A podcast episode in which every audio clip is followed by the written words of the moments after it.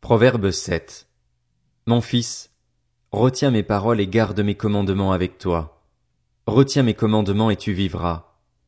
Garde mon enseignement comme la prunelle de tes yeux. Attache-les sur tes doigts, écris-les sur la table de ton cœur. Dis à la sagesse, tu es ma sœur, et appelle l'intelligence ton amie pour qu'elle te préserve de la femme étrangère, de l'inconnu au discours flatteur. Alors que j'étais à la fenêtre de ma maison et que je regardais à travers mon treillis, j'ai vu parmi ceux qui manquent d'expérience, j'ai remarqué parmi les jeunes gens un garçon dépourvu de bon sens.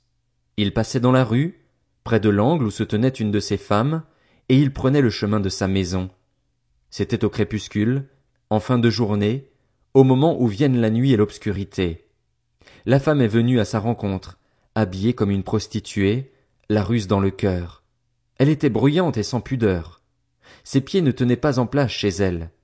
Tantôt dans la rue, tantôt sur les places, à tous les carrefours elle était aux aguets. Elle l'a agrippé et embrassé et, d'un air effronté, lui a dit Je devais un sacrifice de communion. Aujourd'hui j'ai accompli mes vœux. Voilà pourquoi je suis sorti à ta rencontre pour te chercher, et je t'ai trouvé. J'ai orné mon divan de couverture, de tissu en lin d'Égypte. J'ai parfumé mon lit de myrrhe, d'aloès et de cinnamome.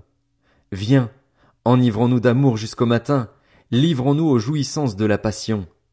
En effet, mon mari n'est pas à la maison, il est parti pour un voyage lointain. Il a pris la bourse avec lui, il ne reviendra à la maison qu'à la pleine lune. Elle l'a attiré à force de persuasion, elle l'a séduit par la flatterie de ses lèvres.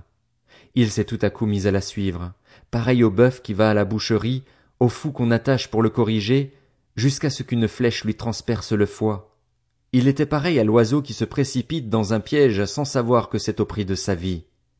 Et maintenant, mes fils, écoutez-moi et soyez attentifs aux paroles de ma bouche.